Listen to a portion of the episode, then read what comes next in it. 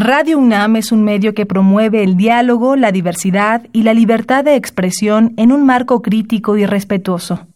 Los comentarios expresados a lo largo de su programación reflejan la opinión de quien los emite, mas no de la radiodifusora.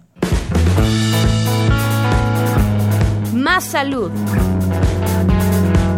Radio UNAM y la Facultad de Medicina presentan Más saludable, más sexualidad más mente, más veraz, más confiable, más UNAM.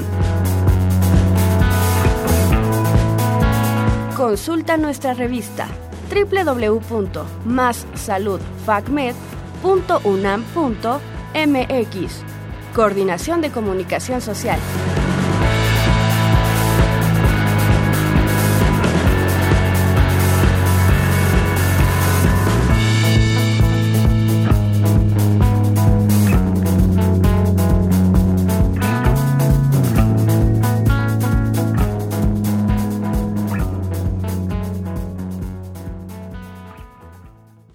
Eh, están con nosotros eh, dos especialistas en, la materia, eh, grandes conocidos de esta, de esta radiodifusora, han estado en repetidas ocasiones con nosotros.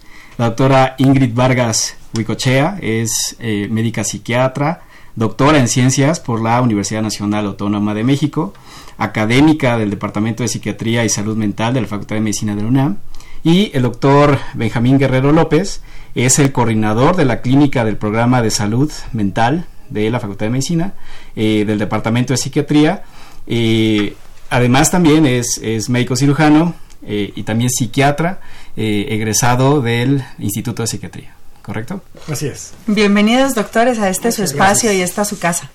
es un tema de bastante, de muchísima relevancia ahora que, digamos, tenemos una interconectividad con nuestros alumnos, con nuestros compañeros, entre nosotros mismos y valdría la pena quizá eh, que empezáramos cualquiera de los dos eh, definiendo la depresión, porque creo que a veces yo suelo, por ejemplo, decir, ay, me siento triste o estoy deprimida y quizá puede, puedo estarme automedicando o autodiagnosticando de manera no tan certera. ¿Ustedes podrían darnos una definición del concepto de depresión?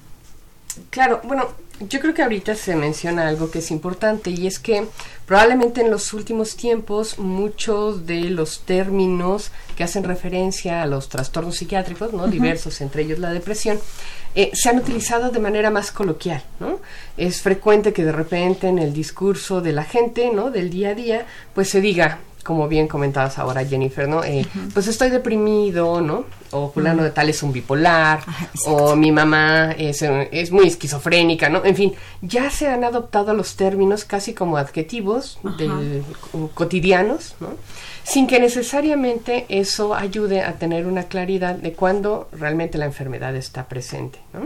Eh, creo que a diferencia de la tristeza, ¿no? entendida como una emoción esperable y de la cual todos los seres humanos tenemos derecho a presentar, la depresión como tal o como patología ya nos está hablando de una tristeza que no es nada más el sentirse con el ánimo bajo, sino que viene acompañado de muchos otros síntomas, eh, tanto físicos como mentales, eh, que son más o menos persistentes. De hecho, los psiquiatras tenemos un, parámetro de corte, ¿no? Que es que normalmente duran eh, no menos de dos semanas, Que desafortunadamente, y Benjamín estará de acuerdo conmigo, ¿no? Los pacientes llegan con nosotros después de años de estar así, Pero entonces el tiempo es importante y dos ingredientes más que también nos ayudan a distinguir entre una emoción normal y esperable, como decíamos, es la tristeza en el ser humano, y la depresión como patología.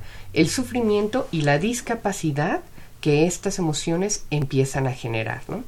Esos son algunos de los puntos que de repente pueden llegar ¿no? a ayudarnos un poco a, prender las antenas y decir, mm, pues digamos, esto ya no es normal, ¿no? ya no es algo esperable, no me gusta mucho la palabra normal, no prefiero la de esperable, pero ya no es esperable y pudiera ser que ahora sí eh, pudieran eh, beneficiarme de, de, una ayuda especializada. ¿no? Sí, además entender que los problemas de salud se manifiestan de, eh, de diversa manera que vienen diversos eh, signos o síntomas, que no es un solo síntoma el que va a estar presente, sino se van, se van a acompañar siempre de otros malestares que es muy importante tenerlos en cuenta. A veces muchas personas o que tienen depresión no se dan cuenta de su tristeza porque la han tenido mucho tiempo y a veces se dan cuenta de otros malestares, insomnio o eh, problemas gástricos frecuentes o que se sienten agotados con facilidad eh, o que están irritables. Entonces, muchas veces cuando uno eh, les pregunta si tienen síntomas depresivos o una depresión, ellos la niegan, o sea, no, no estoy deprimido. Y no estoy deprimido porque yo no me he dado cuenta de que tengo esta tristeza o de que mi ánimo cambió, que ya no disfruto las cosas como antes las disfrutaba. Y eso a veces es una restricción para solicitar un tratamiento. Claro. Claro.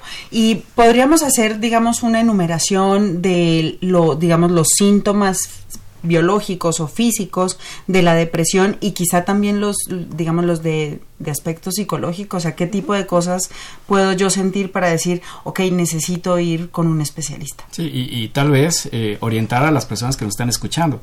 Están escuchando profesores o eh, personas que están a cargo de, nuestros alumnos en la comunidad, eh, qué es en lo que se tienen que fijar para, como usted dijo, para las antenas. Claro. Pues a lo mejor eh, un primer punto sería el quitar un poquito el mito de que la depresión es llorar todo el tiempo. Ok. En muchas ocasiones. Se, puede ser una persona, digamos, sensible y que llora por todo y no estar deprimida. Exactamente. Y creo que muchos de nuestros pacientes en depresión, em, pues a veces ni siquiera lloran. ¿no? Eh, no es necesario entonces tenerlo como que un sinónimo. Creo que la depresión más bien estaría definida como eh, la presencia sí del ánimo bajo, ¿no? Eh, es como una tristeza persistente, que en algunas personas se manifiesta no solo como, como tristeza, sino como irritabilidad. Okay. Eh, lo que Benjamín ahora mencionaba, ¿no? que es de repente el, perder el interés o la motivación por las cosas, ya no disfrutarlas, cosas que de manera cotidiana eh, pues se, se, esperaban ¿no? con mucho entusiasmo o que generaban cierta motivación nada más de pensarlas, ahora las personas empiezan a decir, pues me da igual, es más, pues no, mejor igual y no voy, no tengo ganas.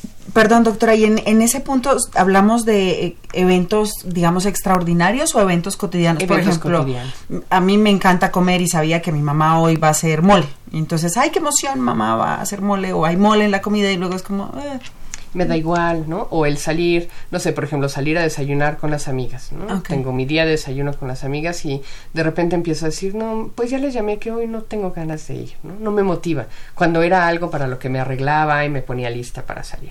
Ir al cine, a lo mejor, decir cosas de repente de la rutina que eran motivantes ¿no? o estimulantes empiezan a dejar de serlo y empiezo a abandonarlas, por supuesto, ¿no? de manera consecuente. Creo que probablemente esos son los dos iniciales y que además pues los psiquiatras solemos eh, indagar más ¿no? a detalle, pensándolos como ánimo bajo o una alteración del, ánimo y em, es algo que nosotros llamamos anedonia, que es lo que justamente ahorita estábamos describiendo, ¿no? que ya es esta incapacidad para disfrutar, ¿no? ya para sentir placer. Después de esos vienen muchos otros más, ¿no? Eh, el doctor eh, Guerrero mencionaba ya algunos hace unos momentos, ¿no? Alteraciones en el apetito, por ejemplo. La más frecuente, pues probablemente puede ser hiporexia, es decir, que disminuye el apetito o se va, pero hay algunas depresiones en las cuales el apetito aumenta. ¿No? Entonces por eso decimos alteraciones en el apetito, hacia más o hacia menos de lo que es mi ritmo habitual, ¿no? Alteraciones en el patrón de sueño. Nuevamente lo más frecuente es el insomnio, ¿no? Esto es yo estoy cansada, me quiero dormir, pero no, puedo. Pero hay depresiones que tienen justo lo contrario, que tienen hipersomnia. ¿No? Y que entonces nos relatan, es que no sale de su cuarto, está durmiendo todo el día. ¿no? Entonces, por eso es alteraciones en el patrón de sueño. Eh, hay también algunas alteraciones en el pensamiento y es que empiezan a aparecer con mayor frecuencia pensamientos de minusvalía, ¿no? De que valgo menos, si se me comparo con los otros, pues valgo todavía menos, ¿no?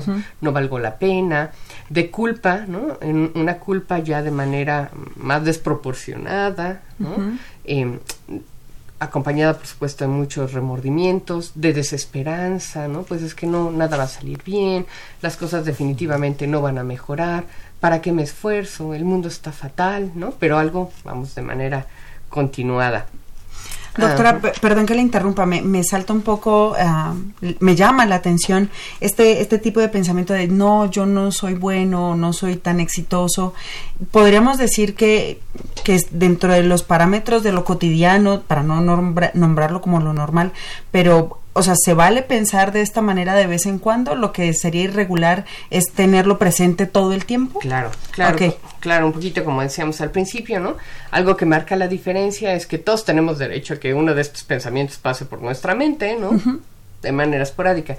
Pero en el caso de la depresión, esto ya se vuelve del día a día, ¿no? Todo el tiempo, todo el tiempo. Es casi la generalidad del pensamiento, ¿no? Wow, Eso es lo que hace de repente que se vuelva un poco diferente, ¿no? Y bueno, hay otra serie de manifestaciones, que no sé, vengan, si los quieras.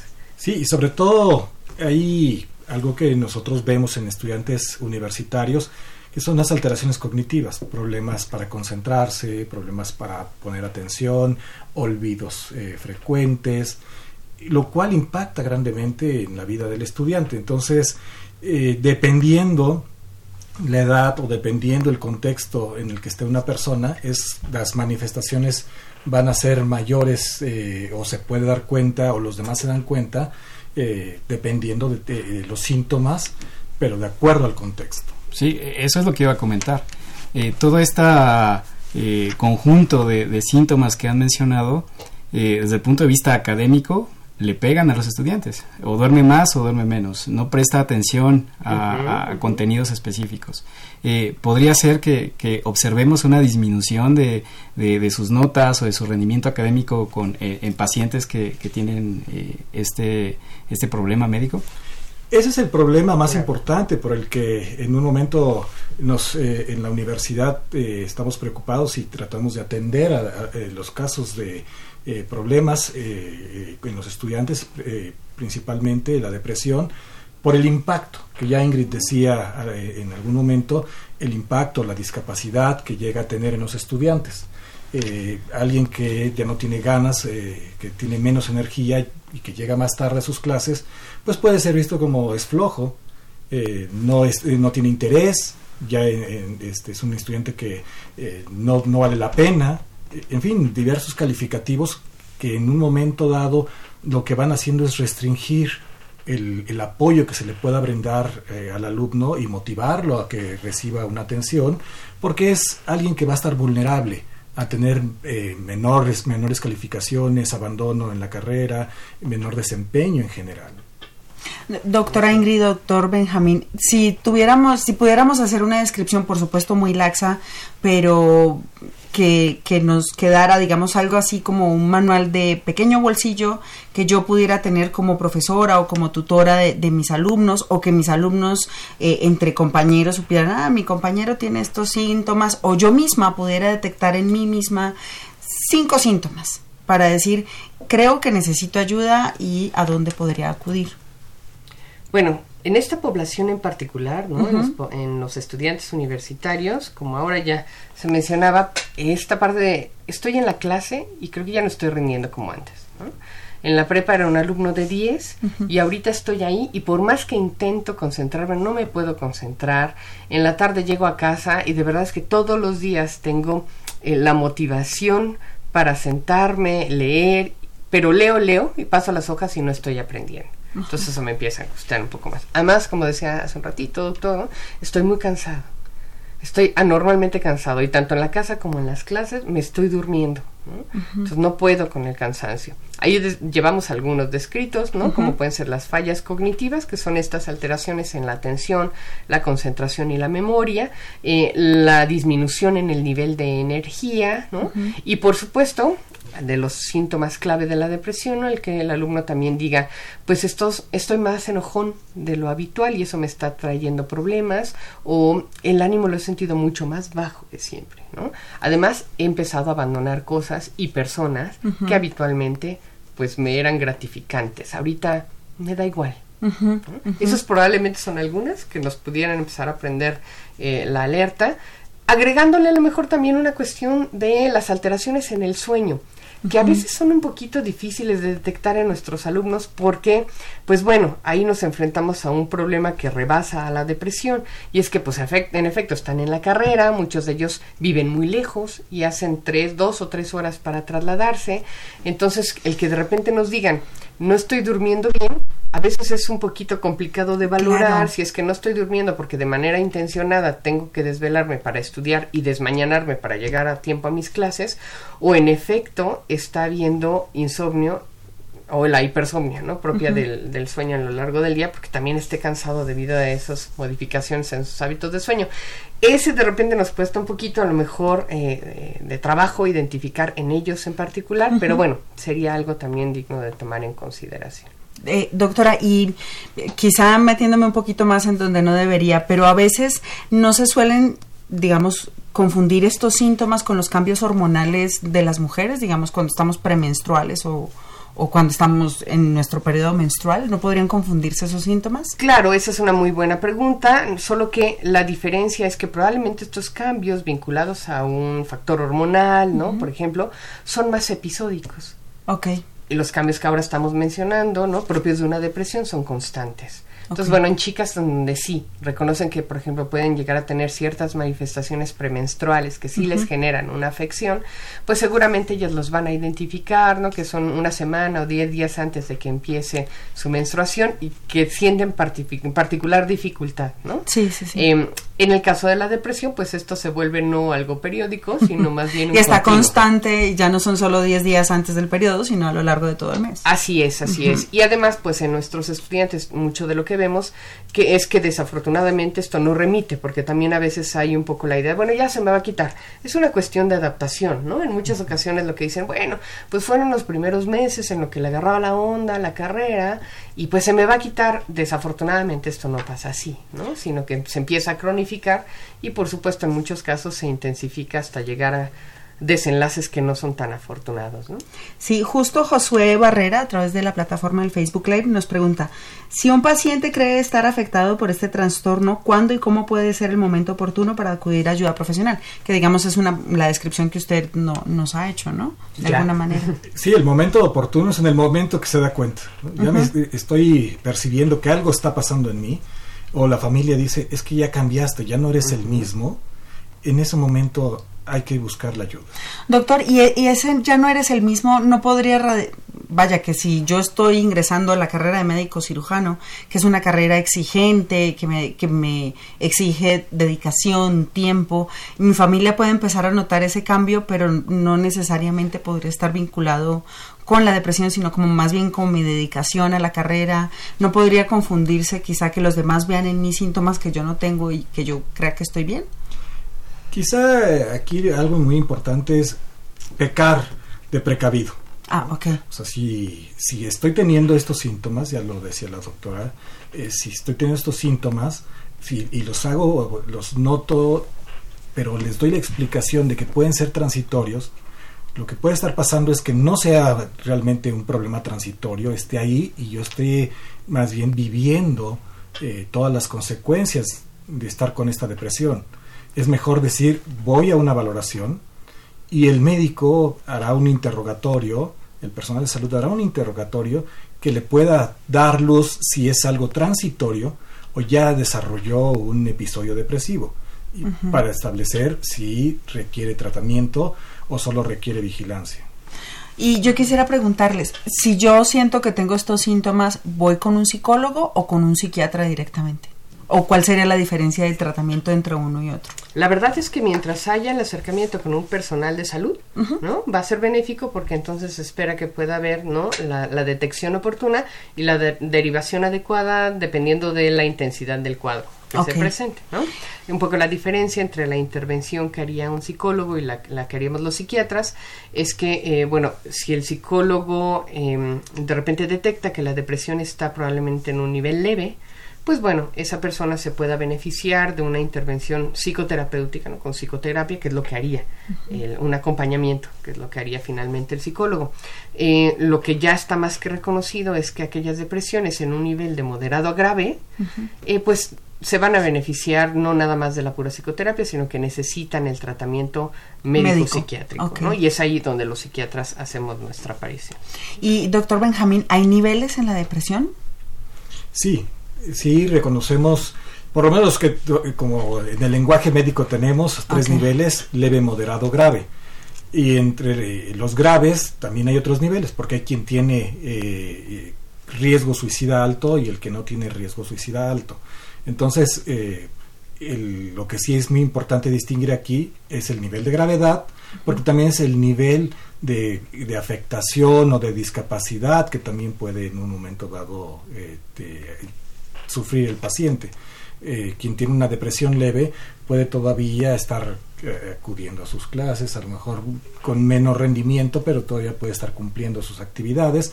Quien tiene una depresión moderada le está dificultando ya cumplir eh, adecuadamente con todo, con todo lo, que se le requiere en la universidad. Y quien tiene un problema grave eh, está en una situación en la cual ya ni rinde y además tiene riesgo. Y es por eso muy importante detectarlo y tratarlo. Ok. Si me, si me regalan dos segundos para quien nos está acompañando a través de la plataforma del Facebook Live, que es Gabriela Mireles, este, nos acompaña también Liliana Gambusa, Rocío Clavel, Alberto Aguirre, Maggie Mancera, Montserrat Ani, Karen Paola Corona, Carlos Andrés Moreno, Daniel Alvarado, quien son personas que nos están mandando saludos, nos felicitan por el tema, dicen que es un tema bastante interesante. Josué Barrera, que fue quien hizo la pregunta, Alejandra Armenta, Raquel García Muñoz, quien le manda un abrazo particular a, usted, doctora. Gracias. Eh, Mariana Llanes y la señora Raquel. ¿Qué causa en específicamente la depresión? ¿Hay alguna causa que digan, ah, así como dicen de la migraña, de, ah, tomó chocolate con café y entonces le dio migraña? ¿Hay algún, algo que detone la depresión? La depresión, como todos los trastornos psiquiátricos, son multicausales. no hay un factor específico eh, y eso hace que justamente pues no tengamos como una manera incluso de predecir quién se va a deprimir y quién no, ¿no? Eh, reconocemos un componente biológico, hereditario, o sea, la depresión sí migra un poco entre familias, ¿no? Entonces los antecedentes heredofamiliares son interesantes porque eh, le proporcionan a algunos individuos cierta vulnerabilidad, ¿no? Quien tiene familiares con depresión o con ansiedad, ¿no? Que son dos patologías que van muy de la mano, ¿no? En la familia, eh, tiene más riesgo que el resto de personas que no tienen ese antecedente familiar, ¿no? Pero por supuesto lo que determina que esa vulnerabilidad ¿no? Eh, biológica se exprese, pues es el ambiente, ¿no? Un ambiente eh, con estresores, ¿no? Determinados, em, con algunas... Perdón, doctora, ¿qué son los estresores? Algunos eventos de vida, ¿no? Que sean un poquito más difíciles de sobrellevar, eh, algunos también, ¿no? Eventos biológicos que también pueden llegar a detonarlo, ¿no? Como puede ser este el caso del, del posparto en las mujeres, ¿no? El climaterio, bueno, ya entendemos por qué hace rato que el doctor decía, eh, este, en las mujeres puede llegar a ser un poquito más frecuente, pues bueno, el componente hormonal también nos da algo de esa explicación. Eh, a veces la ingesta de alguna sustancia, ¿no? Ya sea alguna droga recreativa o algún fármaco, también puede ser el pretexto perfecto para que la enfermedad detone, y bueno, pues en la población de la cual estamos hablando el día de hoy, ¿no? Específicamente, que son los estudiantes universitarios, creo que hay dos aspectos que pueden tal vez tres, que pueden ser los detonantes importantes para alguien que ya trae una vulnerabilidad detrás, ¿no? Uno de ellos, por supuesto, puede ser el ritmo de la carrera, ¿no? Y ahí abro un paréntesis, Jennifer, eh, Em, doctora, comentabas hace un ratito, ¿no? Que de repente pudiera ser normal, que la carrera es muy demandante, entonces que uno tenga cambios. Yo, yo creo que ha, sido uno de nuestros grandes problemas, normalizar la depresión en el médico. Okay decir, bueno, pues como estamos sujetos a grandes presiones y a un sistema educativo altamente demandante, debo resistir porque además el médico no se enferma y entonces tiene que aguantar y eso es una aberración completa. Por más difícil que sea la carrera, uno no debería sufrirla. Si ya se está sufriendo ¿no? O sea, está viendo eh, eh, la carrera y el cómo la estoy experimentando, está siendo fuente de discapacidad y sufrimiento, eso ya no está bien. Okay. Eso no es esperable para ningún tipo de profesión. Y en ninguna carrera, exacto, Y entonces hay que buscar atención, ¿no? Entonces, bueno, decíamos tres factores de riesgo. Uno, en una vulnerabilidad que se agregue que el ritmo de la carrera esté rebasándolos y entonces genere la depresión. Otro, los aspectos familiares, ¿no? O el contexto social de donde vengan, si es una, un contexto que está siendo más bien eh, represivo, violento, ¿no? Eh, opresivo, tal vez puede Las famosas relaciones tóxicas. Exactamente, ¿no? O de repente también desde la familia viene una presión muy grande. Comentábamos justamente hace un rato, ¿no? Benjamín y yo, la relevancia de aquellas familias que obligan al estudiante a estudiar medicina, porque todos quieren tener un médico en la familia. Entonces el, pobre chico está ahí en contra de su voluntad y sufriéndolo, ¿no? Totalmente. Y pues claro que se nos va a enfermar, ¿no? Entonces eso es otro aspecto relevante. Y un tercero es el consumo de sustancias. En un cerebro ya vulnerable, si yo de repente le empiezo a meter, ¿no? Drogas que me permitan sentirme mejor, en diferentes sentidos, ¿no? Porque necesito a lo mejor algunos, más alerta. algunos estimulantes para mantenerme despierto y estar más alerta, rendir mejor en los exámenes, aguantar las guardias, o bien, ¿no? Como dicen de repente los alumnos, ¿no? Ya hace falta. Y yo digo, ¿qué hace falta? Pues una borrachera de fin de semana para relajarme y sentirme bien. Pues eso finalmente va a acabar teniendo una consecuencia, insisto, eh, si es que ese cerebro además ya venía con cierto cierta predisposición. Doctora, nos, nos preguntan en, en Facebook a propósito de las, de las sustancias, digamos no sustancias adictivas, pero nos pregunta Montserrat Ani. Dice, tengo dos preguntas. ¿Qué se sabe del consumo de chocolate sobre la disminución de la depresión? Es una muy buena pregunta. Siempre nos han dicho, como estás triste, cómete un chocolate. Y la segunda pregunta que hace es, ¿existen algunos otros fármacos o alimentos que aumenten la depresión? Pues bueno, primero la del chocolate, qué bueno que la preguntan ¿no? y agradezco esa mención, ¿no? porque pues es más bien un mito, ¿no? Digo, si bien el chocolate eh, y algunas otras sustancias y otras actividades, ¿no? Liberan ciertas endorfinas y las endorfinas, la dopamina nos encanta porque nos dan cierta sensación de bienestar, pues es algo muy transitorio, ¿no? Y necesitaríamos echarnos como cuántas toneladas de chocolate, sería para poder tener realmente un efecto químico antidepresivo en tal magnitud que una depresión manifestada como enfermedad tuviera una resolución con el chocolate, pues no. Tendríamos antes un montón de problemas metabólicos, ¿no? antes de llegar realmente al bienestar. Pero digamos que si hay una cierta relación de satisfacción. Insisto, no solamente el chocolate, no puede ser alguna otra sustancia o alguna otra actividad, ¿no? Que sean consideradas para el individuo como placenteras, que van a detonar, sí, la liberación de algunas sustancias, como de repente, eh, las salidas eh, al cine, ¿no? El café con los amigos, un buen rato de risas con los amigos, ¿no? Nos va a hacer un efecto muy similar. Que bueno, ya para cuando la depresión instalada, pues se van a quedar cortitos en darnos un beneficio mucho más evidente, ¿no?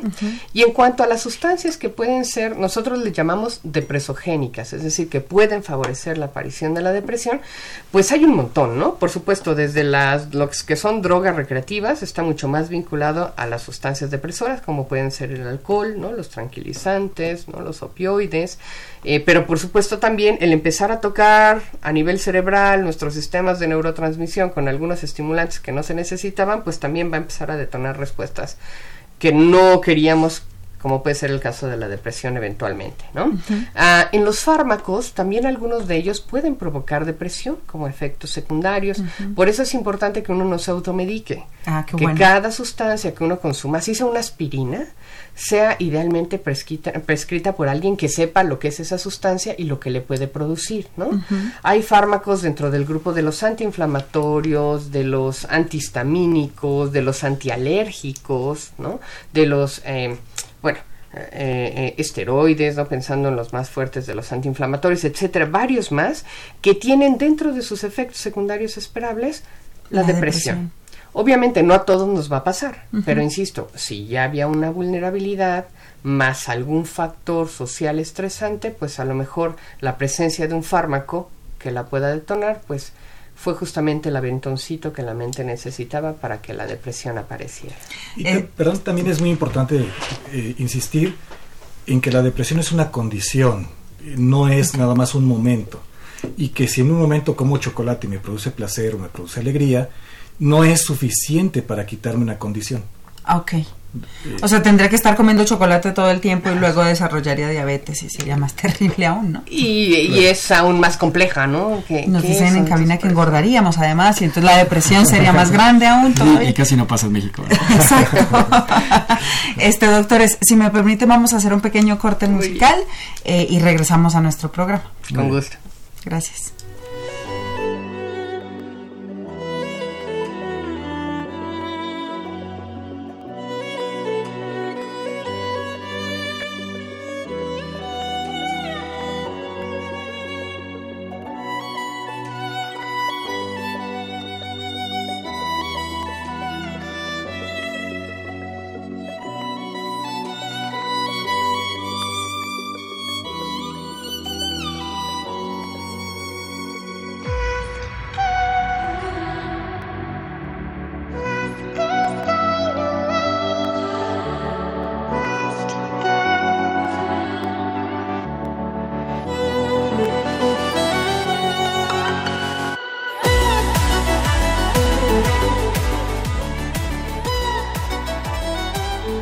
Estamos regresando de nuestro corte musical en Más Salud FACMED. El día de hoy estamos tratando el tema de la depresión en estudiantes universitarios, que nos estamos extendiendo más en términos de las generalidades de la depresión, de tomar medicamentos para la depresión a largo plazo. Si el tratamiento se requiere a largo plazo, lo más importante es seguirlo a largo plazo.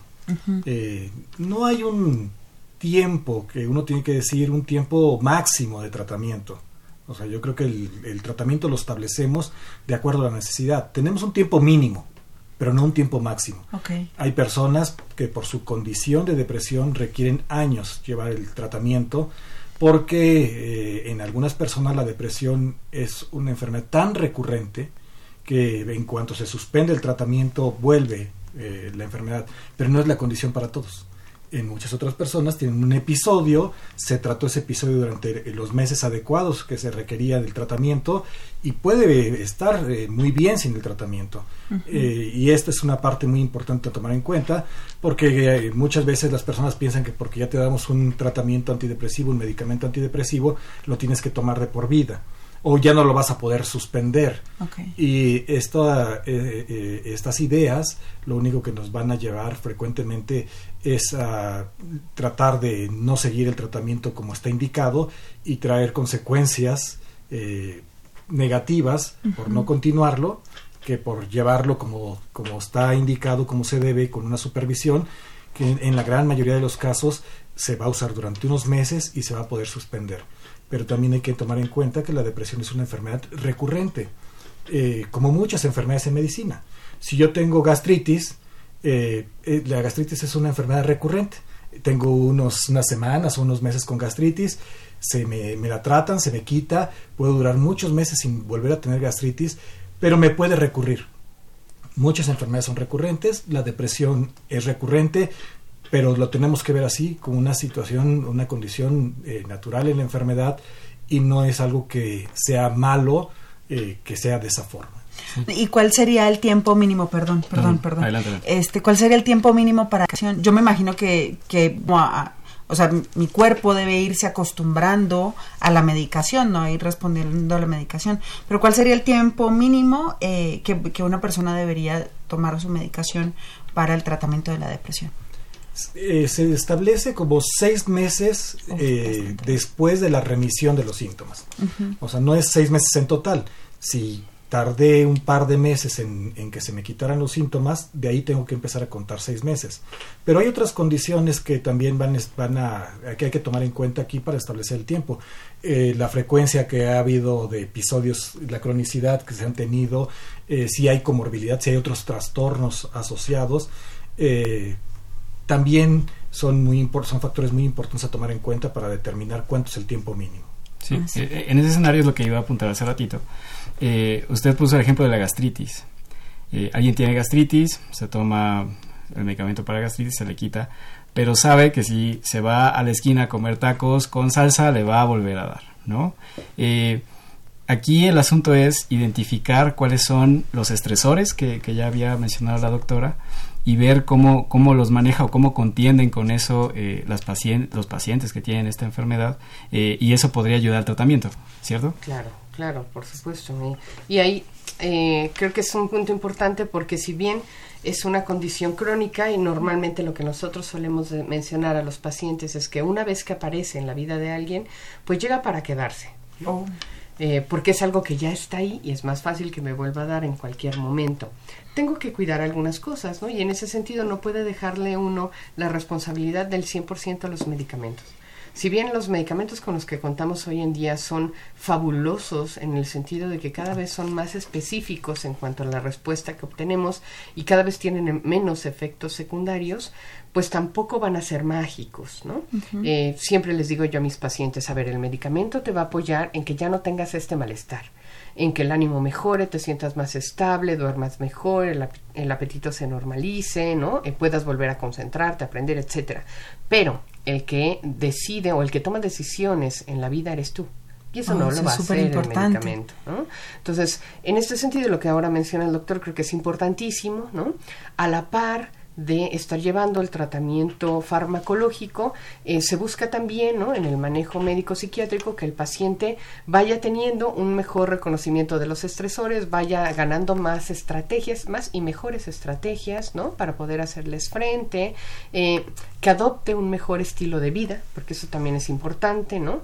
Y de repente sí que se percate de que las cosas como las venía haciendo probablemente no estaban tan bien, dado que favorecieron que la depresión apareciera. ¿Qué cambios se tienen que lograr para prevenir que esto reaparezca. Y en efecto, hay pacientes que eh, en su, a lo largo de su historia de vida nos hablan de que tuvieron únicamente uno o máximo dos episodios depresivos. Eso nos habla de que lograron obtener estrategias efectivas para poder prevenir que esto viniera. Entonces, no es como una nota de desahucio, ¿no? O sea, no es decir, si ya la tuve toda ya la vida. Ya eres un enfermo crónico de depresión. No, es un manejo eh, complejo, combinado. Sí hay que atenderse médicamente de forma adecuada. Ahí me gustaría resaltar que el tratamiento para la depresión es con antidepresivos, no con tranquilizantes. Oh, ¿Son cosas diferentes? Son cosas diferentes. Los tranquilizantes son un grupo de fármacos distintos, ¿no? Pero aquellos que van a volver a restablecer, ¿no? El funcionamiento a nivel cerebral, que es lo que buscamos para que finalmente la depresión se controle, pues es el grupo de los antidepresivos, los cuales creo que además vale la pena mencionar que no tienen ningún riesgo de adicción. Ah, ok. y que no son estimulantes. Además, porque algunas personas piensan que porque son antidepresivos van a ser estimulantes. A, propósito, Livia Ganos pregunta en Facebook, dice, ¿los antidepresivos o ansiolíticos afectan la capacidad de las y los alumnos para aprender o afectan de alguna manera el desempeño académico? Son dos grupos diferentes. Son dos grupos diferentes, los ansiolíticos y los antidepresivos. Pero tenemos que entender que lo que afecta realmente es la depresión, no los antidepresivos. Ok. Eh, ahí es donde tenemos que insistir mucho porque eh, decíamos la depresión es una enfermedad que va a también tener manifestaciones cognitivas y va a afectar en el desempeño de los estudiantes va a tener un menor rendimiento alguien que esté deprimido va a tener más riesgo de deserción va a tener eh, eh, menores ventajas dentro del grupo lo cual lo hace más vulnerable a otras situaciones. Entonces es mejor que reciba un tratamiento. Los antidepresivos por supuesto que hay antidepresivos que pudieran tener, si es un antidepresivo que en un momento dado, generarle sueño, pero eso es algo que el, médico, el médico psiquiatra sabe cómo manejar y qué tipo de antidepresivos prescribir de acuerdo a ciertas características de la depresión pero no, no puede ser peor el remedio que la enfermedad. Sí, por supuesto. Y en este mismo orden de ideas de los medicamentos, ¿qué opinan ustedes con respecto a estos medicamentos tipo Dalai que dicen, no, pues tómatelo y vas a estar súper tranquilo y ya nada te va a afectar? Es todo un problema, ¿no? Esta parte de los productos milagro. Eh, digo, ya es en sí un problema que desafortunadamente en la regulación en salud, ¿no? En nuestro país, pues permita que muchos de los fármacos sean de venta libre. Em, bueno, pero el que una persona prenda la televisión, ¿no? Y de repente diga, me estoy sintiendo muy mal, pero en lugar de poder decidir ir a buscar una atención específica, diga, ahí está, ahí está la solución. Y entonces ve que aparece el comercial del Dalai y corre inmediatamente. Y además sale más barato en algunos casos. Pues entre comillas, porque no son necesariamente tan económicos, ¿no? pero este, pues no van a resolver mucho, ¿no? Em, en ese sentido, otra vez, ¿no? Es eh, recalcar el que hay que tener una valoración, ¿no? Eh, por algún personal de salud para por lo menos orientar hacia dónde va, ¿no? A veces puede haber un poquito de resistencia en decir no voy a ir directamente con un psicólogo o un psiquiatra porque el estigma generalizado es que psicólogos y psiquiatras pues, somos para locos. entonces la gente dice, no, no estoy loco, entonces no voy, ¿no? Sin darse cuenta que en realidad pues, somos personal de salud especializados en tratar enfermedades mentales, ¿no? Pero bueno, ante esa resistencia, la recomendación sería, bueno, vayan con su médico familiar, vayan con su médico de confianza para que les pueda hacer una evaluación y entonces ya a partir de eso su médico haga una recomendación. Claro. ese es un punto inicial. Más que creerle a la televisión lo que dice, si tú estás cansado, mira, tómate esto, ¿no? Si usted no ha podido dormir, con esto va a ser maravilloso, va a dormir como un bebé, ¿no? Etcétera. Em, pues son eso, ¿no? Son productos milagros que prometen cosas que probablemente no se van a lograr y mucho menos van a quitarnos de encima una patología eh, tan complicada, ¿no? Como puede ser la depresión. Claro. Y, en ese sentido, eh, si, si la gente toma lo que, lo que ve eh, publicitado en algún medio, podría enmascarar otra de las pistas que ustedes ya nos han dado para identificar la enfermedad. Claro. Y desafortunadamente en muchas ocasiones se les van a quedar cortitos, ¿no? Porque si no va a haber mucho. Cabe mencionar que eh, si bien em, no todos los medicamentos de origen natural, ¿no? Los que conocemos como fitofármacos son, son inútiles, ¿no? O dañinos. Hay algunos, que son los menos, ¿no? Que tienen un reconocimiento en que sí van a ser efectivos, ¿no? Por el tipo de características, porque tienen un, eh, un control, ¿no? Un registro de patente y de la mano un control que permite saber que esos pueden ayudarnos en determinadas condiciones. Otra vez, ¿no? El punto es que puedan ser indicados eh, médicamente para saber además cuál es, eh, pues es un traje a la medida. Sí, claro. es lo claro. mismo para todos, saber cuáles son los que sí necesitan. Y además aquí también eh, marcar una situación que es muy importante, que entre más tardemos en buscar ayuda, la ayuda adecuada, pues más eh, también tenemos eh, repercusiones en nuestra vida. Y en el caso de los estudiantes, entre más se tarden, si buscas ayuda y al final del año, de final de semestre, pues ya reprobaste las materias. O sea, aquí es muy importante una atención oportuna. Doctores, y yo quisiera, bueno, quisiera primero compartirles una pregunta que nos hace Rocío Clavel Gómez. Dice, el tema del duelo suele estar cotidianamente vinculado a la depresión. De acuerdo con su experiencia, ¿qué tan frecuente es que estos temas estén afectando a nuestros estudiantes? Sí llegan eh, eh, estudiantes que están en una situación de duelo y que el duelo no, no solo entenderlo como una situación asociada a la muerte, sino muchas veces a la ruptura de las relaciones o el inicio, por ejemplo, el inicio de la facultad, pues sí es emocionante que ya llegaste a la facultad, pero también es un duelo de que es un cambio, dejas la etapa de la preparatoria, dejas los amigos. Sin embargo, no es el único factor que pudiera estar asociado eh, a depresión. O sea, sí es importante dentro de la evaluación tomarlo en cuenta pero eh, creo lo importante aquí es remarcar que no siempre la depresión solo va eh, de la mano del duelo. Okay. Y que no todos los duelos van a desencadenar en una depresión, ¿no? O sea, muchos duelos eh, realmente solo pasan por una fase de adaptación y finalmente la persona tiene la capacidad de retomar, ¿no? Su vida normal. Entonces, no, no todos los duelos, afortunadamente, ¿no? Van a derivar en una depresión. Yo, ¿y qué tipo de afectaciones o qué tipo de detonantes podría haber en, la comunidad de la Facultad de Medicina, por ejemplo, que haga que nuestros estudiantes digan, eh, me siento deprimido o necesito ver a un, a un especialista? Mucho lo que ya eh, Ingrid nos había mencionado, los estresores. Y los estresores son muy diversos algunos alumnos que viajan tres horas, eh, pues es un estresor muy importante, porque además Muchos de ellos vienen de familias que tienen bajos ingresos o problemas económicos, lo cual viene siendo otro estresor eh, la sobrecarga que puedan tener también de, de, trabajo, de estudio, es otro estresor. Muchas veces si vives lejos, te tienes que ir pronto, convives menos con tus compañeros o convives menos con tu familia, tienes menos tiempos para la recreación y es otro factor que se va sumando. Entonces son diversos factores y mucho de lo que eh, viven nuestros estudiantes está alrededor de lo que pasa en la familia, lo que pasa eh, en estos largos trayectos que tienen que, recorrer.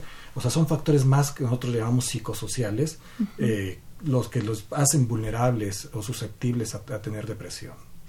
Y yo quisiera preguntarles, hace, antes de empezar el programa, hablábamos con, con Omar sobre estas digamos, habilidades o qué se requiere para escuchar a alguien que está en una situación de, depresión y decíamos que quizá lo peor es decir, eh, tú échale ganas. No, porque no, o sea, finalmente alguien que está deprimido pues no puede manejar su propia situación y por eso necesita apoyo psicológico. Si yo tengo la sensación o, o creo que alguien de mi entorno está entrando en depresión, ¿qué tipo de consejos o qué tipo de apoyo podría yo brindarle en lo que se hace su tratamiento médico? Creo que sí, número uno, nunca decir échale ganas, ¿no? Es muy complicado para la gente que nunca ha experimentado una depresión em, ponerse en los zapatos de alguien que la está viviendo. Probablemente no se alcanza a dimensionar, porque pues esta enfermedad no provoca que haya alguna alteración físicamente detectable, ¿no? O sea, se voltea a ver a la persona y dice, pues yo te veo bien, tal vez un poco más delgado, algo más ojeroso, pero pues no veo que haya nada mal. ¿No? Entonces, pues, ¿qué tendrá? ¿Qué, qué tiene? Pues, yo lo veo igual de, bien que siempre. Claro, porque además las enfermedades de, de del orden de la salud mental no se ven, ¿no? No, tienen una manifestación. Exacto. Entonces, de repente, para alguien que está afuera es como lo, clásico, ¿no? Una palmada en el hombro es, pues échale ganas. y adentro, ¿no? La persona, pues le echo ganas en qué. Claro. Entonces eso, claro, entre que los deprime más y los pone enojados, ¿no? Con el otro. Entonces, primero, yo creo que habría que no juzgar. Si, si ese otro nos está diciendo que está sufriendo, es porque está sufriendo. A nadie le gusta realmente vivirse así y no es fácil reconocer que algo está pasando y que no puedo.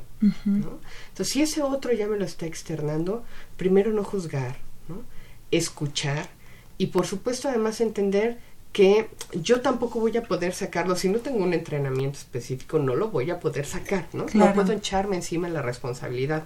Yo tutor, yo profesor o yo papá, en decir, mira, no, tranquilo, ahorita, ¿no? Mira, vente, vamos a hacer una fiesta, te voy a llevar, te voy a meter a natación y vamos a ir de baile, con eso se te va a quitar. No, es algo más complejo de eso, ¿no? Entonces sería escuchar, no juzgar y tratar de motivar a que se busque una atención una atención especializada. Sí. Eh, doctor Guerrero, platicábamos de, las herramientas que tiene la, Facultad de Medicina para contender con, esta problemática.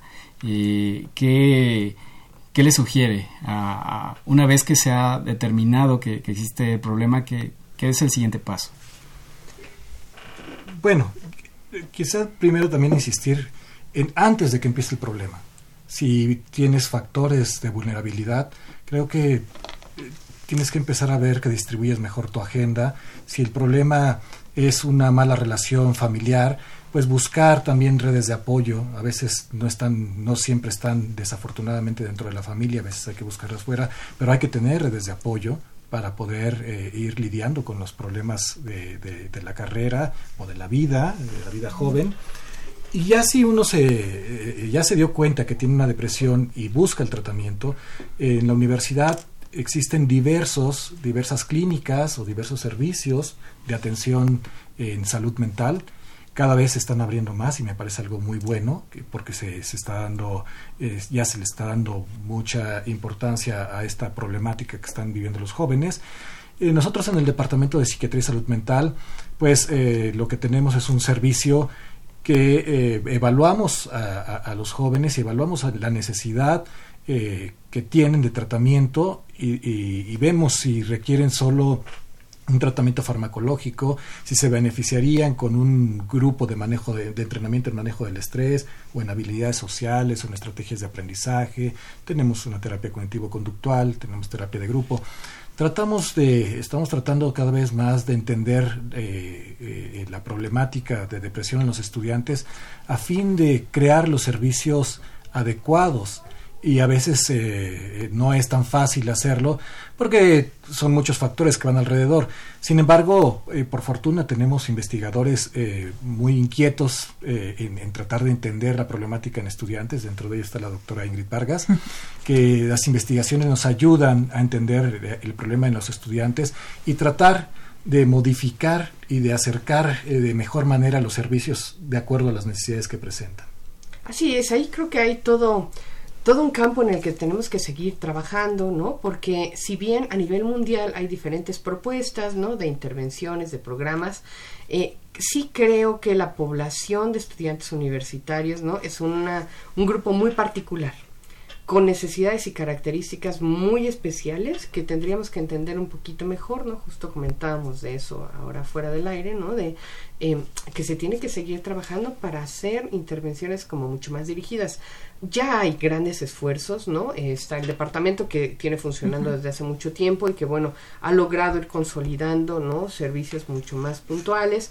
Eh, la Secretaría de Educación Médica, si bien sé, también ha echado a andar algunos, eh, algunos programas de apoyo, más bien de orden psicopedagógico, que también fortalecen de repente esta, esta parte de, eh, de, atención a la depresión en nuestros estudiantes.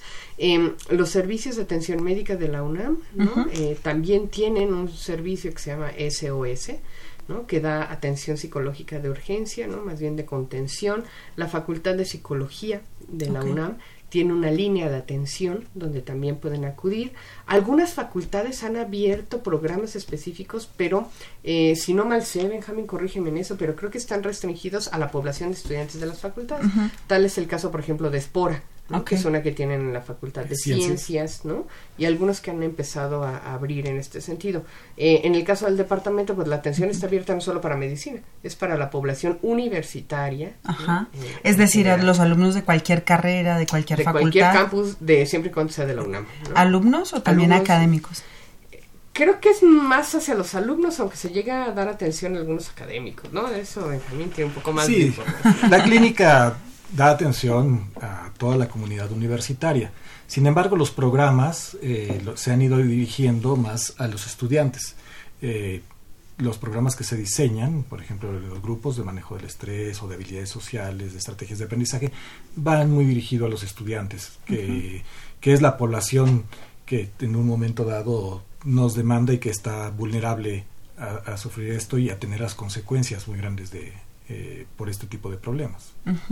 ¿Y hay alguna línea telefónica? ¿Puedo consultar los servicios por web? ¿O cómo, cómo yo parte, siendo miembro de la comunidad de UNAM, cómo me puedo enterar de los servicios que ofrece el departamento? Pueden visitar la página del departamento, eh, que es http eh, dos puntos, diagonal, diagonal, psiquiatría.unam.mx.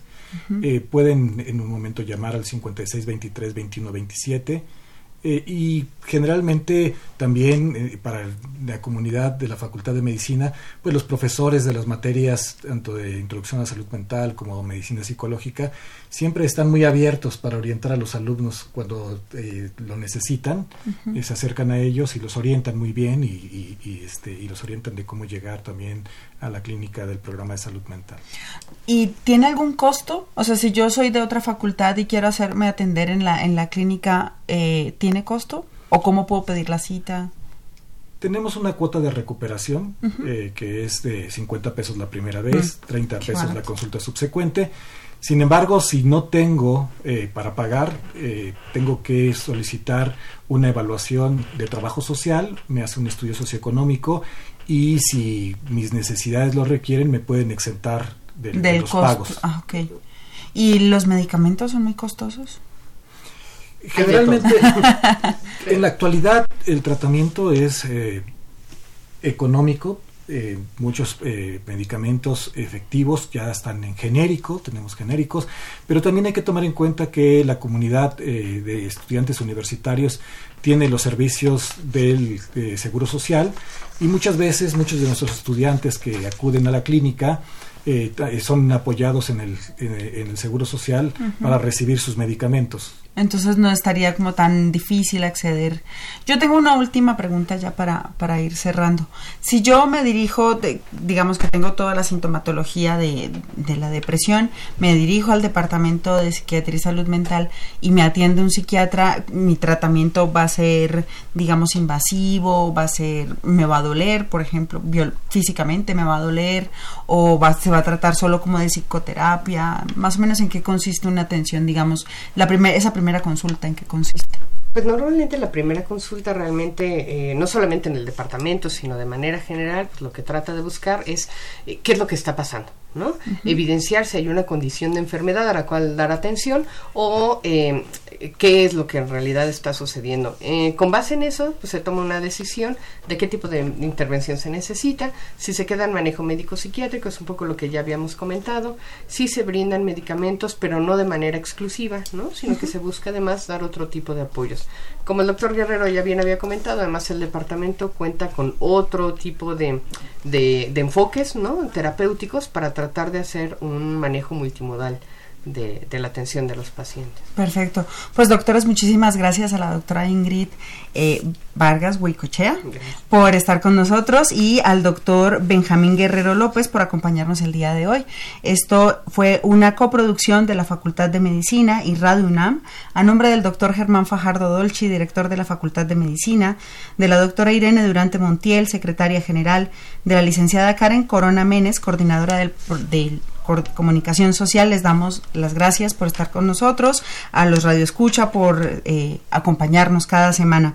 En la producción el día de hoy nos acompañó la licenciada Erika Alamilla Santos, la voz de las cápsulas es de la licenciada Andrea Candy Uribe, en el Facebook Live nos acompañó la licenciada Senyasi Morales Estrada, Pamela Gómez Velázquez y en los controles nos acompañó Socorro Montes. Muchas gracias y nos vemos la siguiente semana.